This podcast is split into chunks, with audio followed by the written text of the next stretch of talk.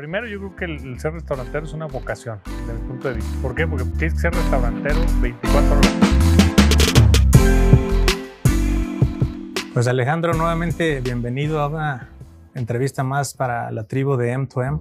Ahora ya presencial. La primera entrevista que tuvimos fue digital 100% Así es, por el tema de la pandemia, pero pues ya hoy nos recibes aquí este, en, en tu casa, ¿no? Por así decirlo. ¿Cómo, cómo, cómo estás? ¿Cómo te encuentras? Pues muy bien, Oscar. Al contrario, gracias por eh, tomarnos en cuenta una vez más. Aparte que eres un buen amigo aquí de la casa. sí, entonces, pues gracias por, por estar aquí en, en los toneles. Como yo le digo a la gente, aquí no hay clientes, hay amigos y, y- y hay que sentirse como, como en su casa, ¿no? O, o bueno, hay gente que se siente mejor que en su casa. No. Oye, y fíjate que, ahorita precisamente me ganaste esa frase porque quisiera empezar esta pues, primera etapa de la entrevista. Normalmente la dividimos en, tres, tres, tres pilares. Esta primera parte que es la del activismo. Eh, y en ese es un activismo tanto para el entrevistado como para la gente que nos escucha. Y ahí fíjate que quisiera que a lo mejor nos empezaras a platicar un poquito, Alejandro, o sea, con toda esta experiencia que tú tienes en el tema restaurantero y, y de alimentos.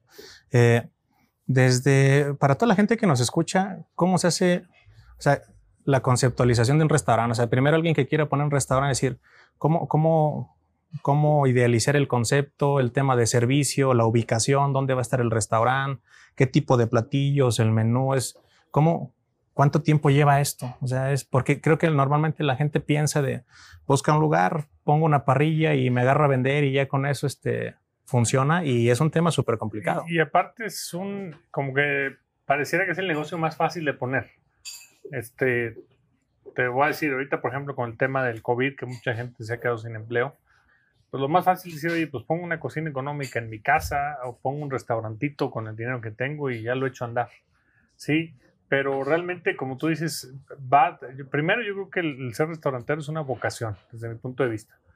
¿Por qué? Porque tienes que ser restaurantero 24 horas. O sea, hay gente que piensa que el restaurantero tiene un horario padrísimo, que nos levantamos a las a la una de la tarde, sí, y, y, este y llegamos aquí y Directo a aquí la de- copa de vino. a la copa de vino, exactamente, y te la pasas comiendo. Y, y no, es todo lo contrario. Digo, el, que, el que realmente es restaurantero de, de- de- vocación, de, de profesión, pues realmente lo que hace es, pues, se levanta temprano y, y va a checar las compras y va a checar la cocina. Las cocineras aquí están desde primera hora y terminamos a las 2 de la mañana revisando cómo estuvo el día. Estás todo el tiempo, o sea, de lunes a domingo. O sea, aquí nosotros, por ejemplo, solo cerramos el Viernes Santo, el 31, el, el 1 de diciembre y el 25 de diciembre. O sea, trabajamos todo el día. Primero de enero, primero de enero y Así, 25. así es. Ah. Y, y y otra cosa, nosotros trabajamos cuando los demás descansan. Entonces, realmente es un trabajo que si no te apasiona, realmente lo, pues no lo vas a disfrutar, lo vas a, lo vas a odiar. Eh, por ahí escuché el otro día un cuate muy famoso, no quiero decir el nombre, en, eh, que, este, que está barbón y usa sacos raros. Sí, este, eh, lo escuché y hasta le mandé el WhatsApp a uno de mis colaboradores porque decía que en lo único que no invertiría es en, en un restaurante. que eso no es negocio, que eso es puro bluff, así decía este cuate, ¿no? Este, la verdad, pues en parte tiene razón y en parte no, porque de qué negocio es negocio, si no, no existirían empresas como McDonald's, este, como Burger King, empresas, gra- grandes empresas. Entonces, este, sí, me, sí me indigné con, con todo lo que dijo, pero, pero en parte tiene razón, porque realmente como que mucha gente quiere tener un restaurante, no sé por qué, pero realmente a lo que, ya en- entrando tu- a, tu, a tu pregunta, este, hay que hacer un concepto primero que te apasione. O sea, hay que conceptualizar eh, todo. En el caso, por ejemplo, los toneles, te puedo decir que cuando nosotros iniciamos los toneles teníamos el, el- el sueño de tener un restaurante donde el protagonista fuera la buena comida, ¿sí? Y el vino. Ese, ese era la, de ahí partía todo, ¿no? Y después empezamos ya a conceptualizar un poquito más, a aterrizar más las ideas y lo que dijimos es, queremos tener la cava más grande de San Luis. En aquel entonces, este, pues las cavas más grandes eran de 50 vinos, nosotros empezamos con 200, 300 etiquetas, hoy llegamos a tener casi 500 etiquetas de todo el mundo, y entonces decíamos, queremos que, el protagonista sea el vino, ¿no? Entonces, como tú ves el restaurante, está lleno de, vino por, dos lados, el nombre de los toneles sale precisamente eh, cuando estamos buscando en un libro de vinos, nos gusta mucho la frase, nos gusta mucho, viene con todo el concepto, Y después decimos la comida, ¿no? La comida, ¿qué, qué tipo de comida? Pues la mejor comida que va con el vino pues, es la carne, ¿no? Es el mejor acompañamiento para, para, el vino y obviamente carne de calidad. O sea, tenemos que tener la mejor carne que, que, que sea posible y aunado al servicio, ¿no? El servicio es, para nosotros es, es un complemento ex, extraordinario de lo, de lo que hacemos, ¿no? Y de ahí ya vienen los detalles que tú le quieras poner a cada cosa del restaurante, ¿no? Entonces, eh, así es más o menos como se empieza un, un, un, restaurante, pero sobre todo tener muy claro qué es lo que se quiere, ¿no? No, no es abrir las puertas, colgar unos cuadros y darle a comer a la gente, ¿no? Que, que fíjate que, que, que ahorita que, lo mencionas, yo creo que entonces, digo, haciendo ese resumen, lo primero que tendría que tener alguien que quiera poner como negocio un restaurante es esa vocación de servicio, o sea, tu recomendación es, no. es como tal eso. Y, y la otra, que les apasione como tal también esto, o sea, que no lo vean como que es un, un negocio nada más como para, o sea, decir yo tengo dinero, hoy lo pongo porque no están ahí dentro, ¿no? Entonces, digo, que pudiera haber casos de gente, y, y como tú dices, ¿no? Venir y servir y no, no estar detrás con la copa de vino a las 2 de la tarde todos los días. Es más un hobby, o sea, digo, me gustaría tener un restaurante, yo le digo a la gente aquí, le digo, cocinemos para nuestros clientes, no para nosotros. Hagamos el servicio para nuestros clientes, no para nosotros, porque el día que quiera para mí, pues hago un restaurante donde pueda estar sentado y que no me importe el negocio, que me importe que me atiendan bien y se acabó, ¿no? O vas a un restaurante que te guste, a que te atiendan. Así, así es. Ahorita también fíjate que, que mencionabas lo del, lo del tema de, de, tener la cava más grande. Eh, decías, empezaron con 500, con 50 etiquetas y ahorita tienen 500. Creo que también algo importante, Alejandro, digo, y, y ahorita quisiera profundizar también en ese tema porque es, es, algo, creo que de ahí nace también los toneles. Así es. En el tema de los vinos es no solamente la cantidad de etiquetas que tienen, sino la calidad de esas etiquetas. Pues bueno, realmente, digo, todo empezó con una pasión, siempre fuimos apasionados del vino y fuimos, de hecho, nuestros ahorros decíamos que estaban en, en, en la cava del, del restaurante, ¿no? Tenemos eh, pues las, de las mejores etiquetas del mundo. Tenemos colecciones como Petrus, Screaming Eagle, que es muy raro encontrar, que es la mejor etiqueta de Estados Unidos, por ejemplo. Tenemos una colección de Mutón, tenemos colecciones de Vega Sicilia, tenemos, yo creo que las mejores colecciones de vinos argentinos, tenemos unas colecciones de, de vinos ya muy, muy viejos, ¿sí? Entonces, real, realmente la cava eh, es una cava hecha con mucho cariño con, y sobre todo también eh, pensando en una inversión. Sí, este, realmente los vinos también, si los ves de esa manera, son, se son pueden inversión, se, puede, se pueden evaluar. Y también desde pues hace más de 10 años, Wine Spectator, salimos en, en, en la revista Wine Spectator, donde escoge las mejores cavas del mundo. Sí, y afortunadamente durante prácticamente 10 años seguidos hemos salido en, en, en Wine Spectator. Y aparte, no hay más de 20 restaurantes en, en, en, todo México que tengan este reconocimiento. Entonces eso a nosotros nos da mucho gusto. Pudiéramos ampliar la cava, pero la verdad es que también es, es, es complicado tener una cava. Llegamos a tener 800 etiquetas y la bajamos a 500 porque realmente pues es complicado aquí en, en San Luis que la gente te, te, te, compre botellas de 130, 140, 50 mil pesos. De, de, hecho, apenas te iba, te iba, a comentar eso. Creo que ahorita, creo que ahorita también llega ese punto donde se idealiza, a lo mejor en el, al, al, abrir el negocio, donde dices la cava más grande de todo México, del mundo, y a lo mejor eso te lleva a tener 800 mil, 2000, no sé, no sé cuál será, pero también hay que evaluar, decir, en el punto de equilibrio, en el término del restaurante, qué, qué, qué, es negocio y qué no es. Entonces, a lo mejor dices, ya con 800 me pasé, ya Así con es. 500 estoy donde tengo que estar. ¿no? Sí, entonces realmente es, un equilibrio, incluso el tema, nosotros algo que hacemos mucho en el restaurante, que hemos avanzado mucho en el tema de administración de, de los restaurantes, prácticamente trabajamos just on time. O sea, ¿por qué lo hacemos? Prácticamente no tenemos inventarios, casi surtimos diariamente. ¿Por qué? Porque lo que queremos garantizarle a los clientes es algo fresco, ¿sí? Este, nuestra carne siempre es de la mejor calidad, y nunca va a estar congelada, siempre la tenemos fresca. En cuestión de los, de los vinos, son vinos que siempre están en rotación, o sea, te vas a encontrar con, con calidad de todo lo que hacemos. Que, que, son 500 etiquetas, pero, o sea, no siempre son las mismas 500. No siempre son las mismas. Digo, hay muchas que pueden estar ahí muchos años, ¿no? Pero...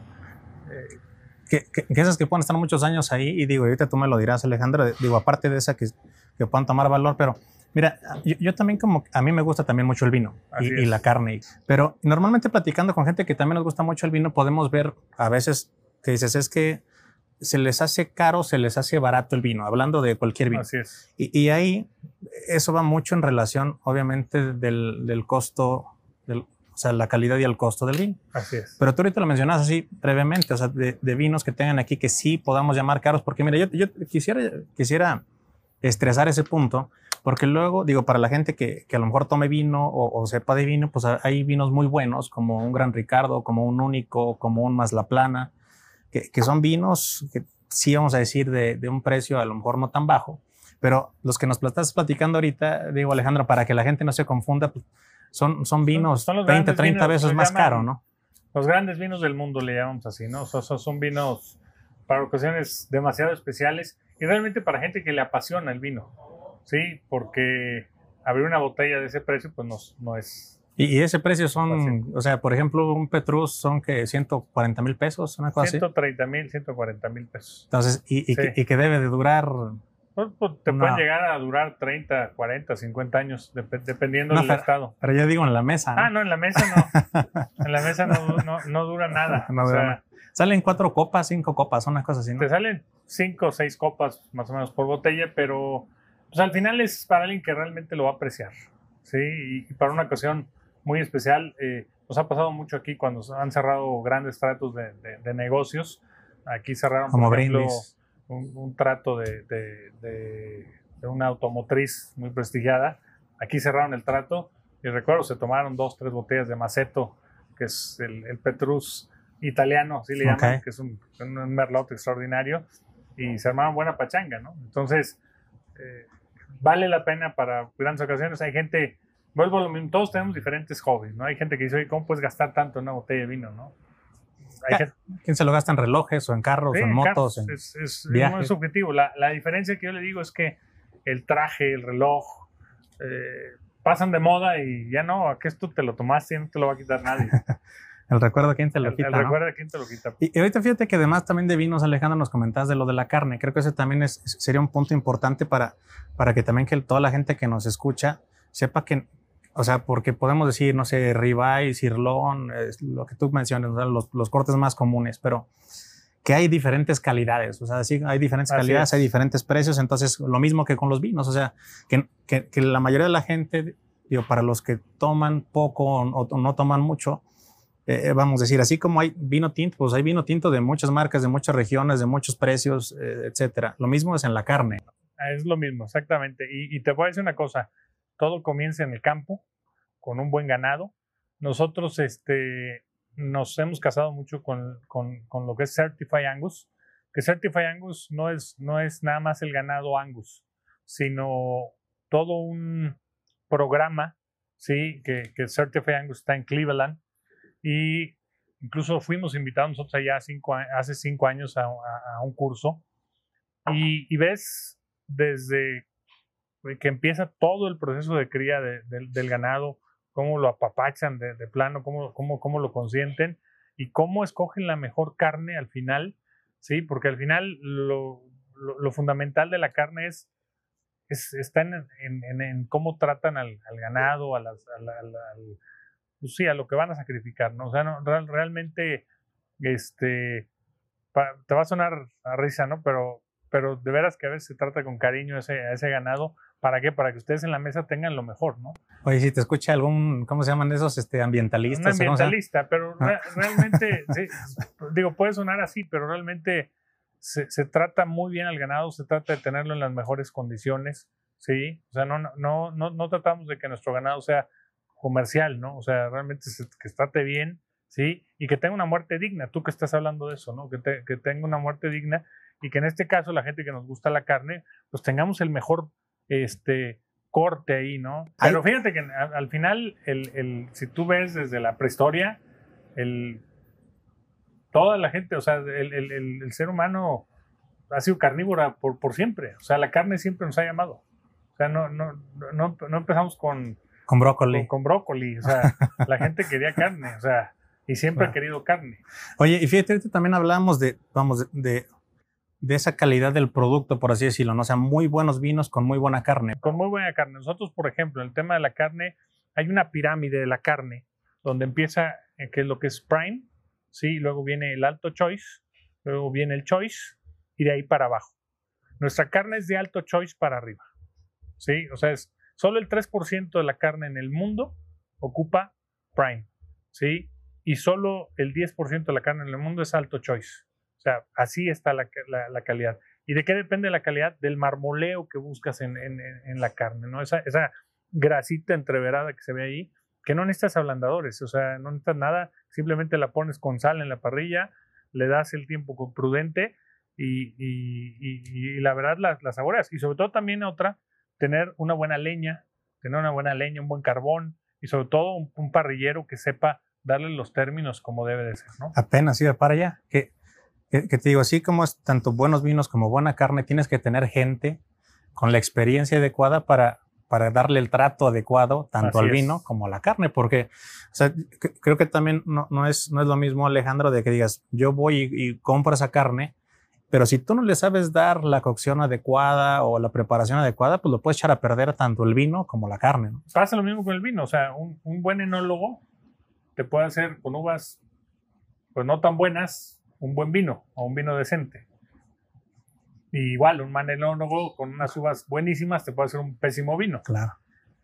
Y en el caso de la carne es igual. Un, buen parrillero, una buena carne, te la hace extraordinaria. Y otra, hay que darle tiempo a la comida. Está mucho el tema del...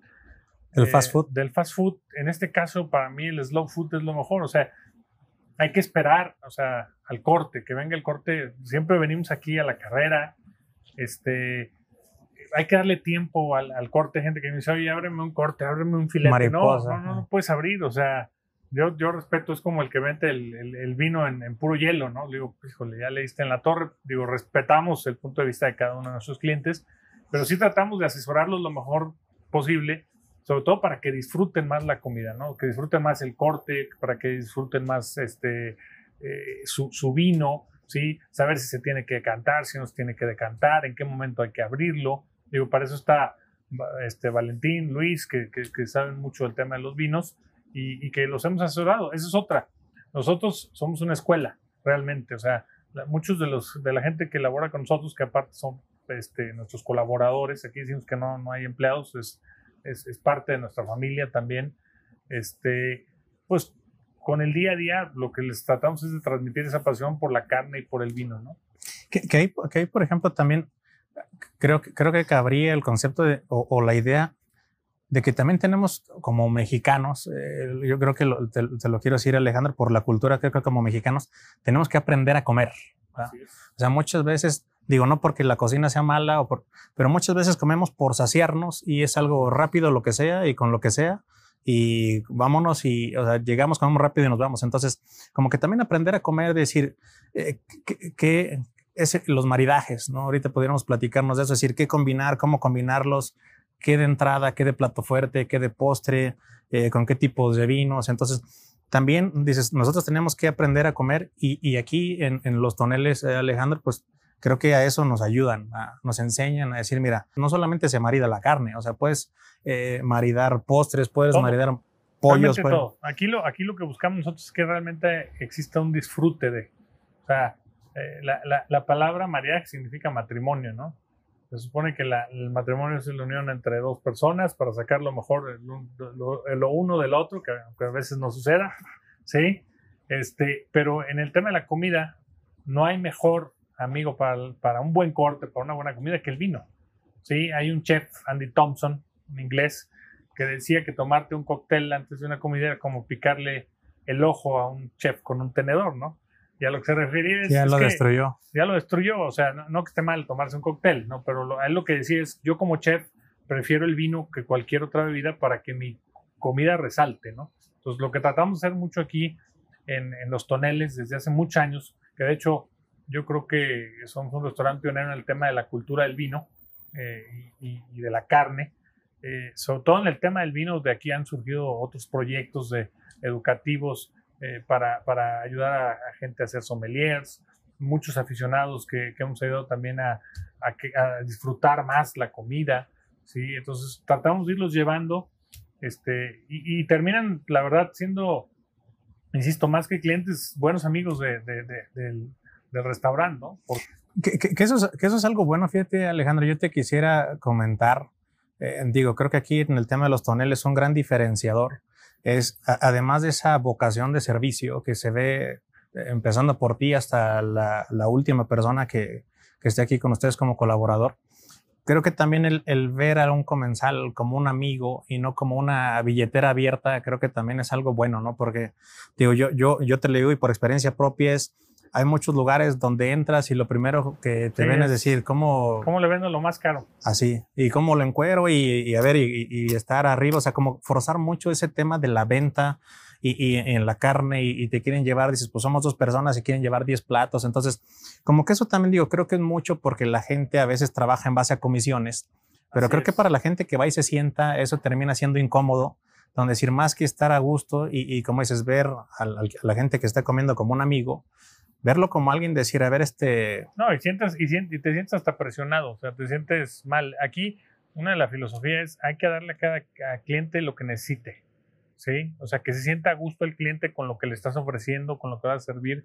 O sea, aquí la, nuestros colaboradores, nuestros vendedores tienen prohibido llegar y decir, oye, vende lo más caro. No, vende lo mejor, lo que cada cliente necesita. Porque yo no quiero que regrese una vez. O sea, quiero que regrese muchas veces. No me interesa venderte una vez y necesito cuidarte. Fíjate lo que te estoy diciendo, ¿eh? O sea, necesito cuidarte y que te sientes a gusto, no nada más de, venderte yo, lo que yo quiera, no, que, lo que tú traigas antojo, lo que tú quieras. Incluso pasa mucho que hay clientes que llegan y me dicen, oye, eh, quiero una, te va a sonar raro, ¿ah? pero una torta con frijoles y huevo. Pero yo, yo creo que, que la gente viene por eso, o sea, viene por eso porque no nada más tratamos de hacer sus gustos. Hay ocasiones en que se tomaron una gran comida, hay veces que será sencilla. A nosotros no nos importa, o sea, nos importa que regresen y que vengan y sobre todo que, que, que se sientan con la confianza de decirnos las cosas. Yo hace tres semanas me pasó algo que tenía muchos años que no me pasaba. Estaba en la parte del, de, atrás del restaurante haciendo unas pruebas de cocina y este, mm, pues por un descuido mío, con todo este, se me ocurrió comer donde sale la comida. ¿sí? Obviamente un cliente lo observó, se paró enojadísimo, con toda razón, lo digo porque no debía verlo así, pero realmente no me di cuenta. Y, el cliente pidió la cuenta y me dijo, ya me voy. Y me metió una regañada ahí enfrente de todos, que para qué te cuento, con toda razón, insisto.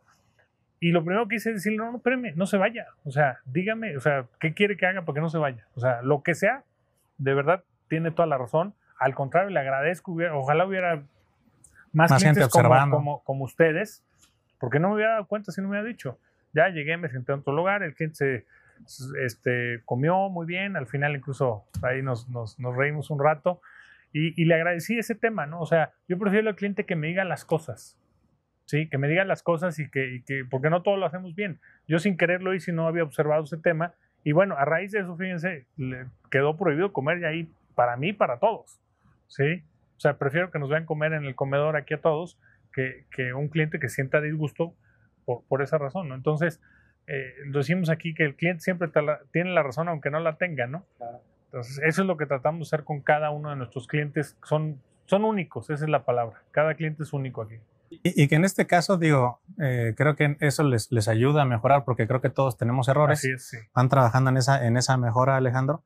Este, y también creo que muchas veces sí es preferible que nos digan ese error y que regresen a que no lo digan y no vuelvan. Así es. Yo, y, te voy a decir una cosa, gran cantidad de clientes que, que pierden cualquier negocio o servicio es porque el cliente se queda callado. O sea, yo prefiero ese cliente que, que, que reclama, sí, que, te dice. Ahora, por ejemplo, nosotros aquí tenemos una garantía. Hay mucha gente que no lee nuestra carta, pero nuestra carta dice muy claro, si algo no es de tu agrado, no estás obligado a pagarlo. O sea, esta es una garantía que lo que te comas y tú dices, oye, no me gustó, no estás obligado a pagar. Oye, Alejandro, pero ahí también este, que hagan la aclaración que es el primero, el segundo bocado, no, no se, se lo vayan a terminar y... Siempre. no, no, me, no, me, gustó, ¿no? Oye, la botella está mala, ya no le queda media copa. Con todo y a veces también se las cambiamos. Pero Oscar, pues yo creo que nos sirvan una copita de vino. Sí, pues. claro, claro, Luis, claro. Luis te tiene muy olvidado. Ya, yo no sé qué le hice o, o qué no le hice que me está castigando el día de hoy. No, fíjate, fíjate que, pásale, pásale. Fíjate que nosotros, te digo aquí, eh, eh, yo en lo personal, le digo, todo, todo, todo mi equipo, mi familia, eh, frecuentamos, eh, hemos estado bien ocupados con este tema de la pandemia que quisiera ahorita también platicar, este, ahorita tratando de, pues en parte con este activismo que estamos haciendo en lo de la tribu, pero también con negocios, porque pues nosotros también tenemos que vivir de, de, de algún lado, pero en cuanto podemos, tratamos de venir, pasar, como dices, un rato ameno, y, y, yo te doy toda la razón, no porque yo esté ahorita el día de hoy aquí contigo, eh, Alejandro, creo que también si no fuera así, te lo diría, pero creo que la comida, los vinos, el servicio, todo ha sido excelente. Y ahorita hablabas, yo creo que de un tema muy especial, esa de la torta de frijoles que pidió aquel este muchacho. Creo que ese es un tema de, de, personalización. ¿Me explico? O sea, también además de todo el servicio, productos de calidad, un buen lugar, un lugar ameno, es la personalización con cada cliente, porque tú aunque tengas tu, tu menú o algo, si alguien llegó con tacos de antojo de tacos de frijoles, este, lo puedan hacer. Y te, y te lo comento porque eso me pasó a mí. O sea, yo viniendo aquí, se me hace que fue en esta misma, en esta misma mesa, me sucedió eso. Terminamos de comer, ya estábamos en el postre y se me antojaron, creo que, no, no es cierto, fue, hicieron alguna salsa. Entonces le dije, oye, ¿sabes que ese tipo de chile a mí me agrada muchísimo? Pues Luis fue y nos trajo aquí unos taquitos preparados con esa salsa precisamente. Entonces, esas son de las cosas que se agradecen bastante, que te llevas muy buen sabor de boca y que te hacen regresar y regresar y regresar. Lo, tra lo, tratamos de hacer primero porque, bueno, nosotros ya somos un restaurante pues, que tiene prácticamente 16 años en el mercado y hoy hay, hay muy buenos restaurantes en San Luis. La verdad es que esa es otra, o sea, eh, casi todos los, los, dueños de restaurantes son buenos amigos de nosotros. Yo soy de los que piensa que para todo mundo sale el sol. De hecho, hace tres semanas estuvimos ahí grabando este, también unos videos de, de, otro negocio que tenemos que es el de los vinos. Y, está, sí, y estábamos con el dueño de Gran Central, ¿no? Entonces mucha gente pensaría, oye, ¿cómo puedes entrevistar al de, Gran Central? Pues que es amigo mío, nos llevamos muy bien. El que le gusta Gran Central, pues se ve a Gran Central, le gusta, le gusta los toneles, le gustan los toneles. Y aquí lo que tratamos de, de enfocarnos mucho es eso, en, en, en, clientes, tenemos clientes que tienen 16 años viniendo, de toda la vida. Aparte, estamos en un lugar que realmente el que quiere venir es porque quiere venir. O sea, nosotros ya este lugar ya no es, no es un lugar de moda, ¿no? O sea, es, es un lugar, eh, yo les digo, insisto, es, es, una casa, es casa de, de unos amigos donde ven, la gente se, se, tiene que sentir aquí con confianza. Y, este, y que este tú lo dijiste, no es, no es un lugar de moda y, y, y, también quisiera recordar eso que nos comentaste en la última ocasión que tuvimos la entrevista que dices, cuando abres ese nuevo negocio, que te feliciten después del quinto año, no, no, no en la apertura. O sea, para nosotros ya somos un negocio de tradición. O sea, si eres San Luis, tienes que conocer los toneles por la tradición que tenemos, por los, por, por, insisto, por los buenos vinos. Hay gente que viene a veces a conocer la cava, hay gente que viene por la carne, por ejemplo, somos los únicos que tenemos carne de cerdo ibérico, sí, que, nadie, que nadie la maneja. Tenemos algunos cortes especiales. O sea, o sea, nuestra pasión es el vino, la carne, el servicio. Eso, eso, eso es lo que nos diferencia de los demás, ¿sí? Este, yo creo que ese es hay otros restaurantes que son muy bonitos, tienen unas infraestructuras impresionantes, ¿sí? Y, y, nuestro fuerte es eso, ¿no? El servicio, la buena comida. Es un lugar para el que le gusta comer bien, que le gusta que lo atienden bien, que lo apapachen, esa es la palabra, ¿sí? Que seguramente lo vamos a atender mejor que en su casa. Eso sí se los garantizo. Por ejemplo, ahorita con el tema de, del COVID, abrimos esta área de, de para llevar, que, que te, te, te, te vendíamos los paquetes de carne asada y, y, por Facebook te hacíamos el tutorial para que veas cómo, ¿Cómo hacer, hacerlo, cómo hacer las ah. salsas, cómo hacer esto, el otro, y, y nos ha dado súper buen resultado. Al final, lo más importante de un restaurante es, es unir a la gente, ¿no? Que es, ah. que es lo que se extraña. Por, por más, digo, hace cuatro meses prácticamente me hiciste la entrevista. La primera. La, la primera entrevista y, y, fue por Zoom. Y sí estuvo bien, pero, pero no se compara con esto. ¿no? Claro. O sea, al final el tema de la gente es, es, es fundamental. El, el, tema de la cercanía. Exactamente. En, por ejemplo, en Las Vegas ahorita eh, ya está el room service, por ejemplo, ya te llega un robot a llevarte el, el, la, la, comida. Sí está padre y todo, pero... pero la, final, la, experiencia está bien, pero se extraña. Pero ¿no? se extraña la gente. O sea, al final yo, yo sí creo, y eso lo he platicado con todo el tema de la tecnología de, del 4.0 y todo, toda la revolución de, de, de que viene el tecnológico y todo eso, yo creo que el tema en los restaurantes, la gente siempre va a ser fundamental. Sí nos puede ayudar mucho la tecnología, sobre todo en el tema de cocina, con, con nuevos hornos, con nuevas tendencias que vienen, incluso las impresoras 3D que te pueden hacer postres. y ayudar a hacer postres. Pero al final, el sazón es el sazón, ¿sí? Por ejemplo, nosotros aquí trabajamos casi con puras cocineras, ¿sí? porque tienen, la verdad, muy- es muy diferente el chef. a Muy buena cocinera. mano, ¿no? Tienen muy buena mano. Sí, son muy, muy- muy tradicionales. Muchos restaurantes cuando trabajamos con, con, con mayoras, les llamamos, ¿no? Y también tenemos chefs y todo, ¿no? Pero, pero la esencia de nuestra cocina es esa. La mezcla incluso también, o sea, La mezcla también, de los no dos, decir, no es. solamente chefs o no solamente eh, señoras eh, con experiencia en la cocina, sino la unión de esas ambas. Pues Alejandro, eh, Salud. saludcita, porque Salud, pues muchas se nos gracias. Un saludo. gracias, gracias. Salud. Allá.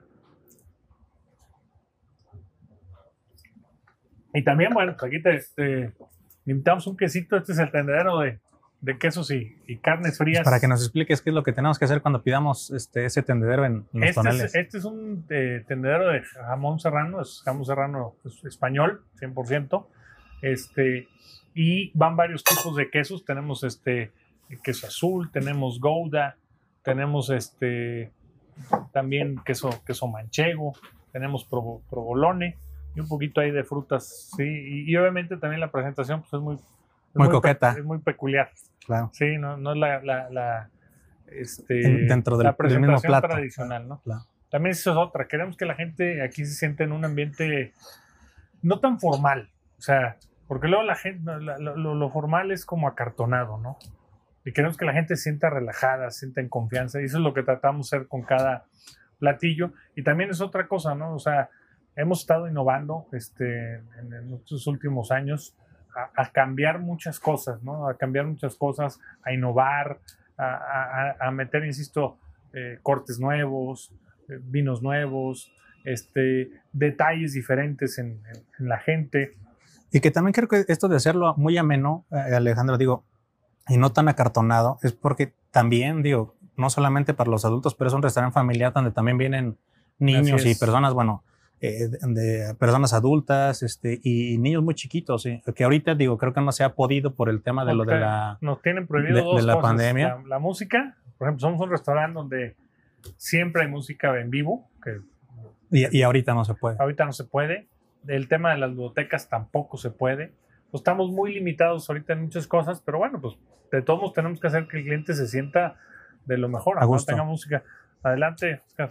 A- Gracias, gracias. A ver, a ver qué tal el quesito y el, y el- y el jamón. Entonces te digo, realmente lo que buscamos nosotros es que el cliente siempre se sienta en su casa, que se sienta este, complacido de todo, todo, ¿no?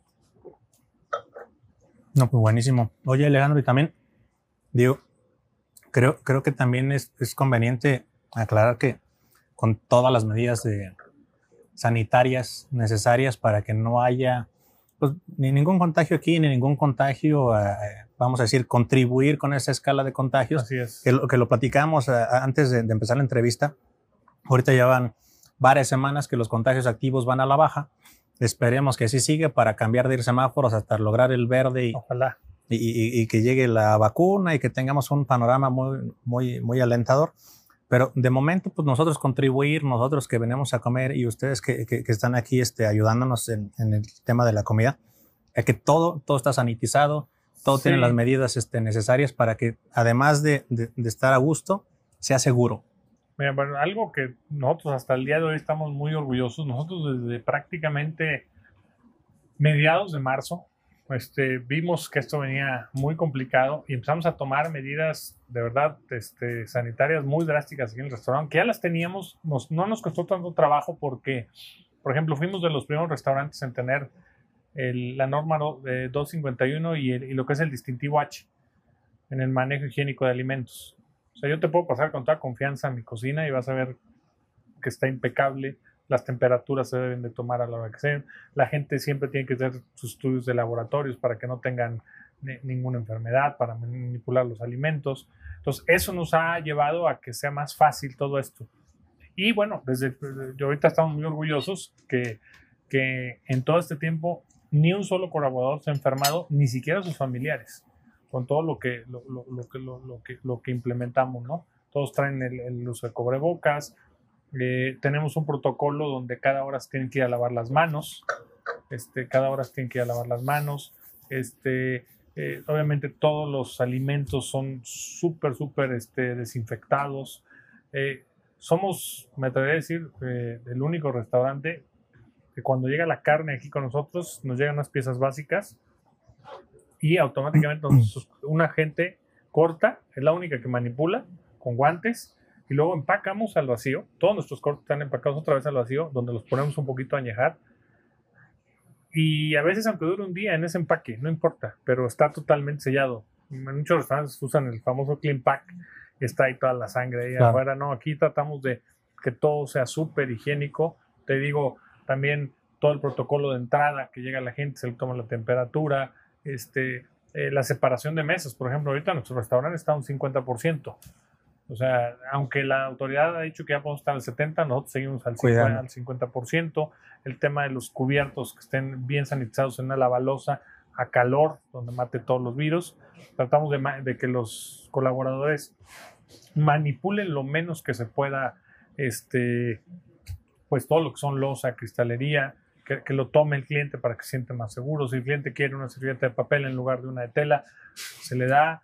Entonces, afortunadamente creo que eso nos ha ayudado muchísimo. Hay cosas, por ejemplo, tenemos el código QR para la carta, que realmente, te soy sincero, pocos clientes lo piden, prefieren lo tradicional, que hacemos, sanitizamos muy bien este, todas las, todos los menús. En el caso de las mesas, cada vez que se va alguien, se limpian con cloro, ¿sí? Para, para que, el, que el cliente que sigue y también los asientos.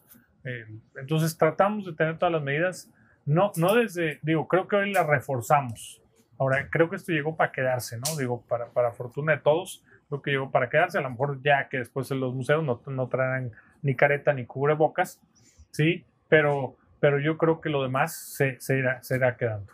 Y, y, fíjate que ahí ahorita también lo comentás, digo, en el tema de lo de la carne, que dicen, hacen, hacen de la pieza, sacan los cortes y esos cortes luego los empacan al vacío. Digo, además de ser un tema de higiene o de una, una cuestión sanitaria, eso también ayuda mucho a conservar el sabor de la carne. Así es, es, una forma de, añejarla. O sea, prácticamente nosotros lo que hacemos, nos llegan las piezas básicas y las tenemos ahí durante varios días.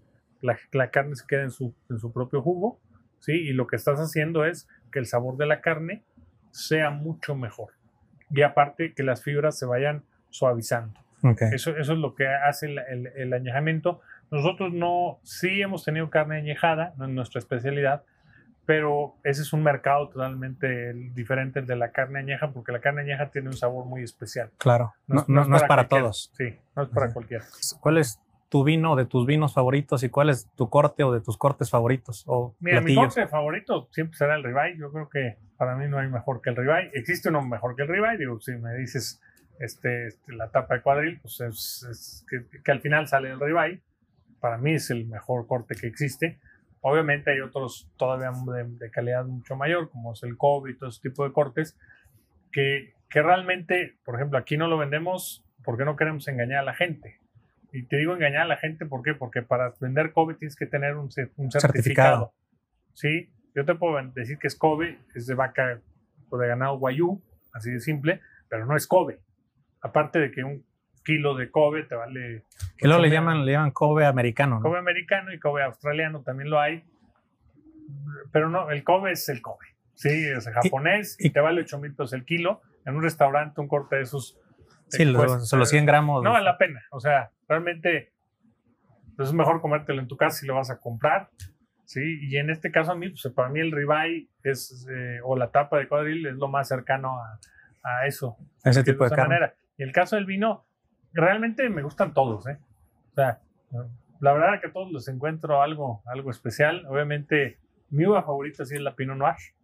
Esa es mi uva favorita. Este, regiones me gustan prácticamente todas, pero, pero los buenos Pinot Noir de, la zona de, la Borgoña y, y, los buenos Pinot Noir californianos, para mí son, son los mejores. Mejor, así mejor sepa. Así es. Y, y, ahorita, fíjate, entonces, por ejemplo, no podrías, o sea, no podrías mencionar un solo vino que digas, ese vino está horrible o ese vino no me gustó. O sea, en, toda tu vida tomando vinos no. No, bueno, he, tenido decepciones, claro, porque a veces yo, yo siempre digo que el vino siempre dice la verdad.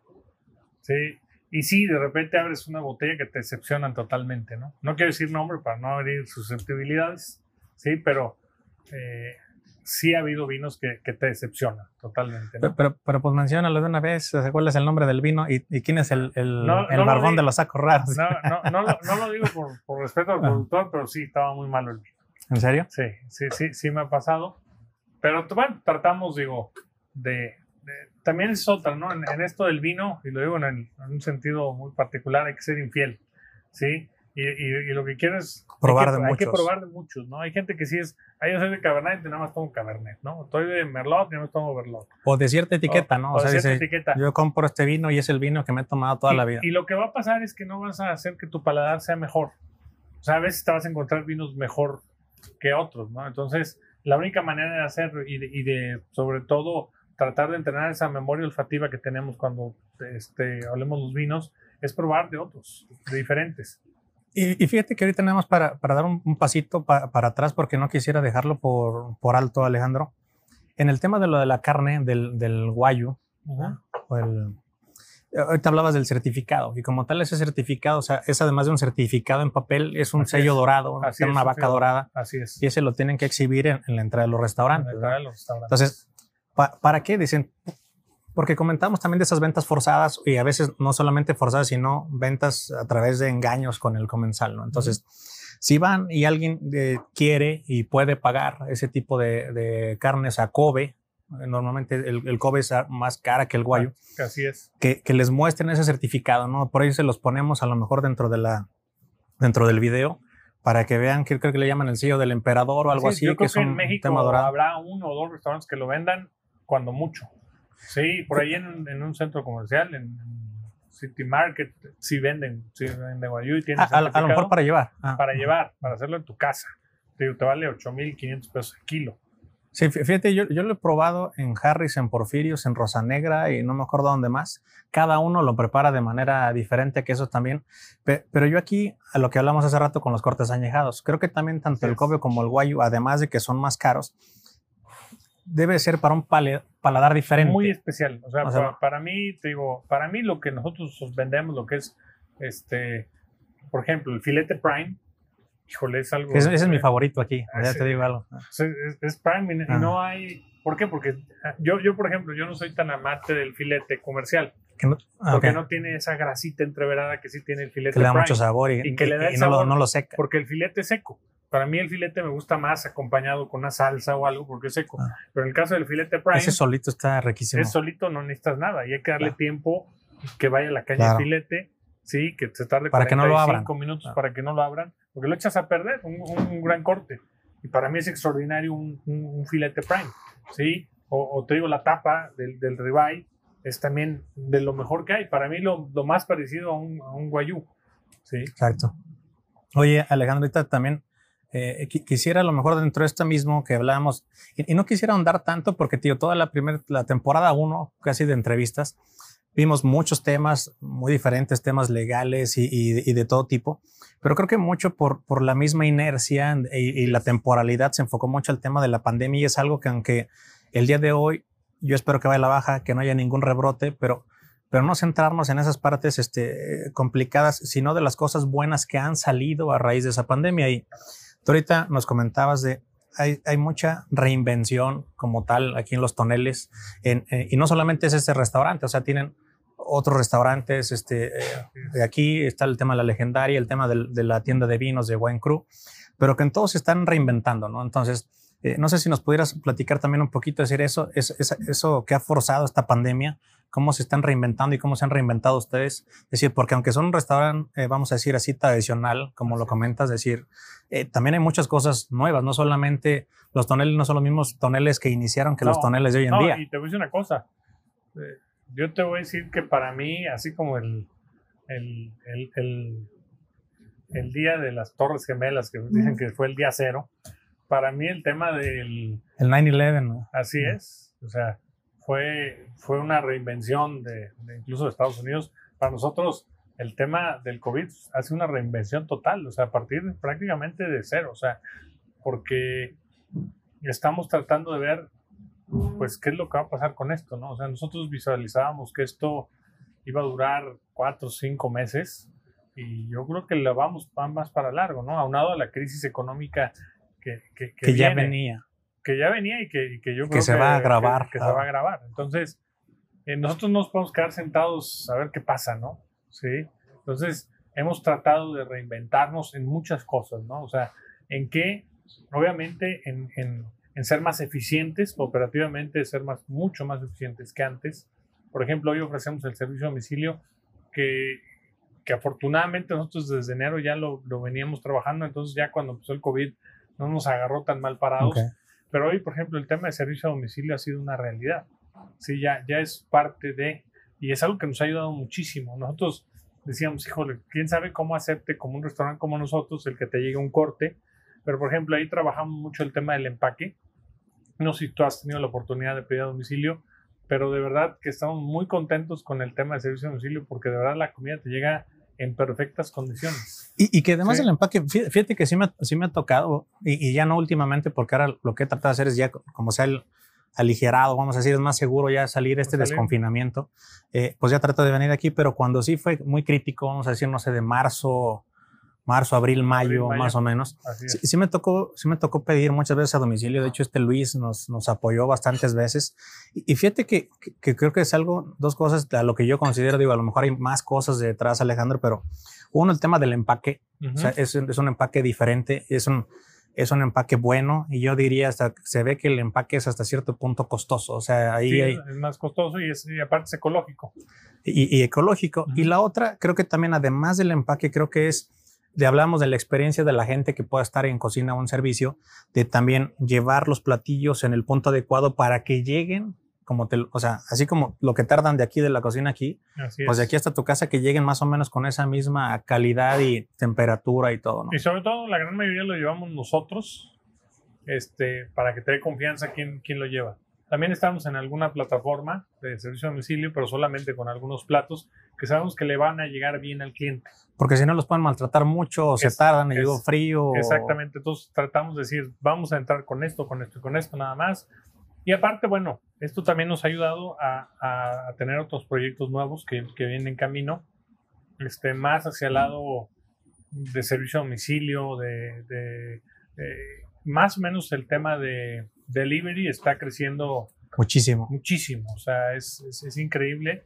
Eh, todo, todo el tema digital.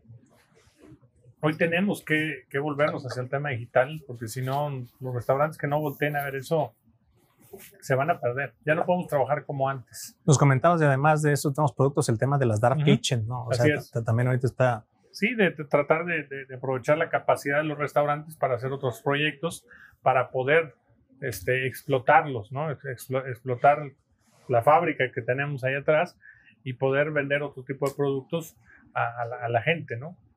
Excelente, excelente. Alejandro, y fíjate, digo, ya ahorita casi para hacer el, cierre de la entrevista, pero yo quisiera que a lo mejor nos pudieras dar, no sé, dos opciones de alguien que nos, que nos pudiera estar viendo, que, que, que, quiera venir aquí a los toneles, algún menú de tres tiempos que tú puedes recomendar, o sea, dos opciones para la gente que quiere carne y para la gente que no quiere carne, que pueden ser una entrada, una entrada tomándoselo con qué, un, un, plato fuerte con qué y un postre con qué, para que se lleven esa idea eh, la gente que nos, que nos pueda estar viendo y escuchando. Bueno, sobre todo decirle a la gente que, este, que vengan los toneles, que no tengan miedo, porque a veces nos consideran un, restaurante este, costoso. Yo no, yo no, diría caro porque está mal utilizada esa palabra. Sí, algo, algo caro es algo que no, que no vale lo que, que no te valor. No importando del monto. Que no importando el monto. Y yo creo que aquí cuando vienes, o sea, tú te puedes pedir, los cortes son muy grandes, este, eh, y, te pides dos empanaditas, un corte del centro, una botellita de vino o de copeo, y queda súper bien. Y, nos hemos dado cuenta que al final no somos tan, tan costosos, ¿no? O sea, y, y, que a lo mejor aclarado, yo quisiera aquí también hacer esta apreciación, Alejandro. Creo que el tema de caro, que te digo, es no importa el monto, si no es contra lo que recibes, y creo que eso hay que dejarlo de lado, el valor que estás recibiendo. Creo que podría, decir alguien, puede decir que es costoso, pero decir costoso comparado con qué. Así es. O con, o con quién o en dónde. Así es. Entonces, bueno, invitar a la gente que venga, que, que sepa que, que, los vamos a atender súper bien. Este, y bueno, ¿qué les, ¿qué les recomendaría mucho? Por ejemplo, a mí los platillos de los que son mis favoritos. Las estrellas. Este, a mí los tacos de jícama con camarón me, me, encantan. Sí, sí, sí quiero algo un poquito con, con marisco. Este, los tuétanos obviamente es, es, algo que a mí también me gusta mucho. El juguito de carne de aquí, de nosotros, es muy especial. No, no van a encontrar un jugo de carne igual como el, como el de nosotros. También el tema de, obviamente en los cortes, ahí tenemos una gran variedad de cortes. Este, por ejemplo, tenemos la colita de cuadril que es extraordinaria. Es un corte que muchos restaurantes no manejan. ¿Y que sería un corte? O sea, ¿ese, ese cómo lo cata catalogas? Como... Para mí es una combinación entre un filete y un ribeye. Okay. O sea, tiene tanto, o sea, es magro, pero también trae algo de, parte de, de, grasa. A mí se me hace un corte muy bueno y no es tan, no es, no es tan costoso como, como, como otros.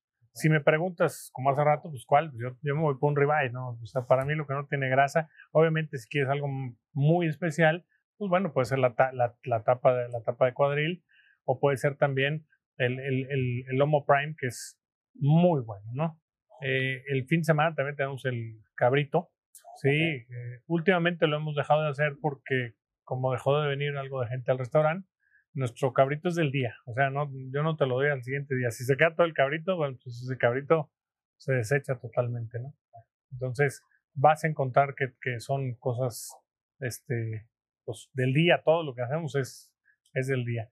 También algo que, por ejemplo, tenemos platillos que son exclusivos de aquí, por ejemplo, como la crema enchilada potosina, que fue un invento aquí del, del, restaurante, así es. Y bueno, tenemos también el, el, tema de nuestras empanadas, que yo también creo que son únicas. Si las comparas con las de cualquier restaurante, sus empanadas sí son unas buenas empanadas. A mí en lo particular me gustan horneadas. buenas en calidad y buenas en tamaño. Y buenas en, en, todo, hasta en precio, porque es una muy buena empanada. ¿sí? Entonces, y los postres, la verdad, creo que, aunque no es nuestro fuerte, tenemos postres muy buenos. Sí, sobre todo a mí me gustan mucho aquí los postres que son flameados, ¿no? Que te, que te los preparan en la mesa, como las fresas flameadas, las crepas. Esa es otra. Que la cajeta este, también, la, la cajeta todo se realiza. Todo se realiza aquí. Entonces, eh, como que se ha pedido mucho ese, ese, servicio que le llamamos servicio francés, y aquí, aquí tratamos de conservarlo. O sea, hoy en muchos restaurantes eso ya no se conserva. son cosas que yo creo que independientemente que haya restaurantes pues, más modernos y, con otra onda, pero ese servicio no se debe perder, porque es algo muy personalizado y que le da un diferenciador muy importante a un, y, que, llama mucho la atención, o sea, no importando si eres mexicano, si eres extranjero, como que ese tema de, de, la preparación de los platos y sobre todo con fuego, creo que llama mucho la, la, atención.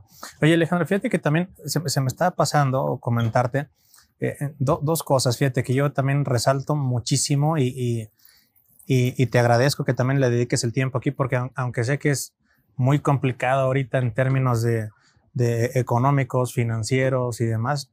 tenemos muchas presiones que hacer y, y dedicar tiempo, mucho o poco, a estas entrevistas, te lo agradezco bastante, pero creo que es un esfuerzo que, que, estás haciendo para, para sacar todo esto adelante y que yo a donde quiero llegar es que, así como ven a los comensales como amigos, creo que también tú, Alejandro, ven a todos los colaboradores aquí como familia. Así es, sí. Y donde quisiera yo resaltar que en este tema de la pandemia, no han parado ustedes nunca, porque no, creo que lo más sencillo hubiera sido cierra, eh, corre gente, eh, cero luz, cero insumos, para pagos a proveedores, paga todo, y no lo han hecho. No, hemos seguido, y la verdad, este, hemos seguido, eh, afortunadamente creo que hemos tomado buenas decisiones. Este, algunos colaboradores se han tenido que separar de la, de la, empresa, pero ha sido más por decisión propia, por las condiciones que, que planteamos sí, pero hemos tratado de, de, ayudarlos lo más que se pueda a la medida de nuestras posibilidades. En el caso de los proveedores, la verdad es que creo que aparte que son socios comerciales nuestros, se han portado extraordinariamente y hemos llegado a acuerdos para, para que ellos les siga yendo bien y nosotros podamos seguir cumpliendo con nuestros, nuestros compromisos. Y obviamente, pues, sobre todo lo más importante, nuestros clientes son los que nos debemos, ¿sí? Pues tratar de decirles, no, no dejes de venir, vemos cómo le hacemos para atenderte en tu casa, porque también tenemos el servicio de llevarte el restaurante a tu casa, literal. Para allá te iba a decir apenas que eso es dentro de las mismas, este, vamos a decir, la reinvención que están haciendo. Ahora no solamente que era como restaurante, hicieron ese complemento que es entregas a domicilio, pero ahora es, es restaurante a tu casa. Te llevo el restaurante. Es más, si quieres que te lleve las mesas, te llevo hasta las mesas. Que, sería ahí, por ejemplo, alguien, alguien que, que nos pueda ver es, porque ahorita pasaba a decir, bueno, yo vengo y como al restaurante, me lo preparan y demás. Ahora dices, con este tema de la pandemia es, está el menú y ese menú lo preparan y se lo llevaban a su casa en este empaque que hablábamos ahorita, ecológico, muy bueno y, y, que tenía pues, todo ese respaldo de la gente de aquí del restaurante para que llegaran los términos y las temperaturas adecuadas. Así es. Pero ahorita con esto el restaurante a tu casa, Alejandro, es, o sea, ¿qué es, qué es lo que pudiéramos estar este, esperando? O sea, yo... Pues mira, te mando, para empezar, te mando el chef, te cocinan en tu casa, con todas las medidas que hay en el restaurante. Este, hay gente que me dice, oye, no, yo, yo aquí con mi loja, mi cristalería, pero si tú quieres, hasta las mesas te llevamos. La idea es cambiarte un poquito la percepción de, de, de, la frega de estar cocinando tú, de estar haciendo todo. Tú escoges el menú, yo te llevo el chef, si quieres un sommelier, te mando el sommelier. Meseros. Meseros, todo, igual. Con, con, la distancia necesaria, con todas las medidas de higiene. Este, Los productos, la carne, todo lo llevan. Absolutamente todo. Sí, te lo llevamos y sobre todo se prepara ahí enfrente de ti. Se, te quedas muy bien con los comensales y te soy sincero, te va a salir casi igual este, que hacerlo tú. ¿sí? Porque nosotros te llevamos ya el, el, alimento, tú pones el vino, si quieres que te llevamos vino, te lo llevamos, ¿sí? Entonces, te armamos todo para que te la pases padrísimo. Por ejemplo, ahora el 16 de septiembre, eh, esto viene con la innovación todo lo que hicimos. Vendimos tres paquetes. Uno era, pues venía al restaurante.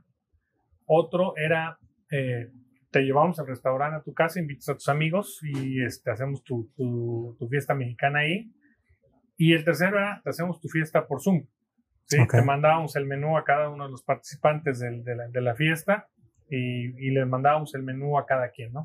Y en cada paquete les incluimos este, pues, todos los implementos estos de repechar el ajo, el, incluso una lotería, que hicimos una lotería del restaurante, estuvo padre porque pusimos al mesero, pusimos... Ahí sale la cara de Luis y de Vale ahí. En la... la cara de Luis y de Vale ahí. y, y, tratamos de hacer un paquete ahí mexicano. Este, y la verdad son las cosas nuevas que nos han gustado, ¿no? O sea, como que también esta pandemia nos ha dado una sacudida a todos y nos ha despertado de la, de la zona de confort. Y, y, ahí, por ejemplo, puede ser desde, desde cuántas personas o, o cómo está.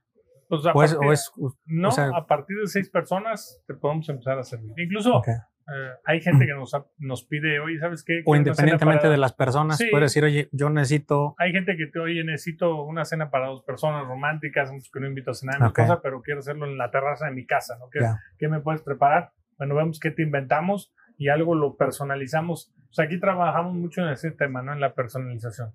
Me, me gusta y, y, te digo que lo vi apenas hace creo que una semana o dos semanas y eso es algo que te quería preguntar porque incluso hasta de manera personal era una de las dudas que tenía, decir, bueno, ¿de qué se, de qué se trata? Sí, te llevo el restaurante a tu casa, insisto. Hay gente que me dice, llévame todo, hay gente que me dice, nada más tráeme esto, ¿no? Ok.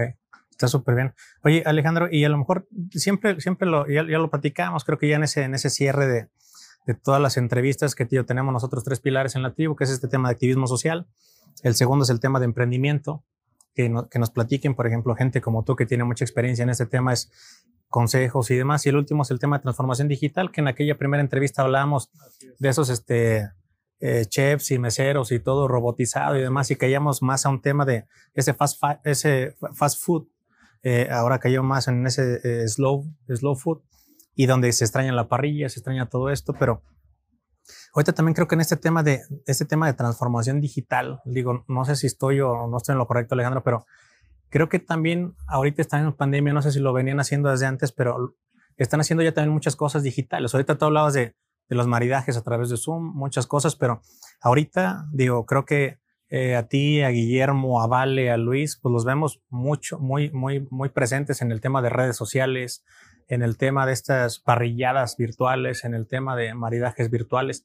Creo que eso también pudiera ser cómo se están digitalizando, digo, además de los códigos en las mesas, etcétera, pero que, que creo que muchos, muchos restaurantes lo tienen, pero ustedes ahorita entre en videos, en, en cenas, en todo de manera virtual, ¿no? En plataformas, en redes sociales. Mucho, o sea, incluso estamos cambiando, cambiando, nuestras... Eh, ahorita, de hecho, creamos un departamento especial para eso. Dentro de todo este tema de la pandemia, creamos un departamento de mercadotecnia y, y, y de todo el tema digital, este, donde nosotros grabamos nuestros videos, estamos grabando eh, en vivo. Eh, que te voy a comentar también, se ha ido perdiendo un poquito en el aspecto de que eh, la gente ya está también un poquito abrumada de tanta información que todo, nos, todo, todo mundo nos hemos metido a las redes.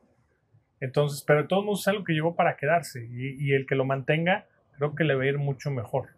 Es sí. un tema como de infoxicación, ¿no? O sea, tan, tanta información que ya se satura. Sí, porque todo el mundo hacíamos cenas virtuales, todo el mundo hacíamos esto.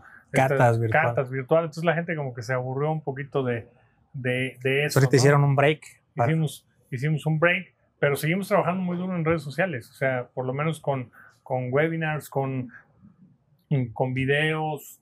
Este... Fíjate que ahorita yo ahí, y a, lo mejor con estos, con estos videos que tan se hicieron esa pausa, eh, creo que también eh, vi hace poco a este Valentín haciendo un cóctel. Así es. cóctel que si quieren pueden venir a tomárselo aquí, pero que si no, o sea, ustedes están regalando esa información, ese conocimiento para decirles, oigan, pues aquí miren nosotros como los toneles, por si no quieres venir o no quieres salir o no puedes, tú te lo puedes preparar en, tu casa, o sea, lo mejor es que vengan, pero si no es, les están regalando esa información a toda la gente. sincero, ¿eh? o sea, cualquier, a ver, hay señoras o gente que dice, oye, me gustó la crema enchilada, ¿cómo se hace? Ah, mire, se hace así, señora. Aquí está la receta. Sí, oye, ¿cómo le haces en la parrilla con esto? Ah, sí, o sea, yo creo que también en ese tema, en esto no hay secretos, hombre. El secreto lo pone cada uno de nosotros.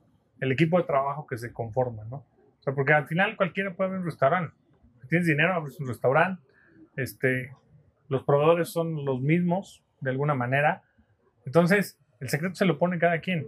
Y entonces, a mí, si tú me dices, oye, compárteme eh, esta receta, claro que te lo voy a compartir. ¿Cómo haces el jugo de carne? Así. Y con todo y todo que te la compartan, no nos va a salir No sale igual. No sale igual. Y eso es lo que la gente a veces no entiende, ¿no?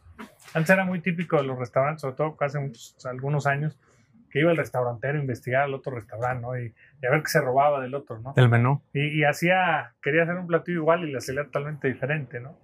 Entonces, realmente por eso digo, y aparte qué padre que una receta, por ejemplo, que es del restaurante, la puedes compartir y la gente hable de esa receta y, y, la, y, no se quede nada más en ti, en, el restaurante, ¿no? Y que digan, ah, esta receta es de los toneles, ¿no? Y, que yo quisiera, yo quisiera llegar a ese punto, Alejandro, si, si, si, tú no tienes algo más que agregar, pero donde no solamente, es, o sea, estos tiempos tan difíciles, no solamente es de recibir y, querer traer y demás, sino también es de dar.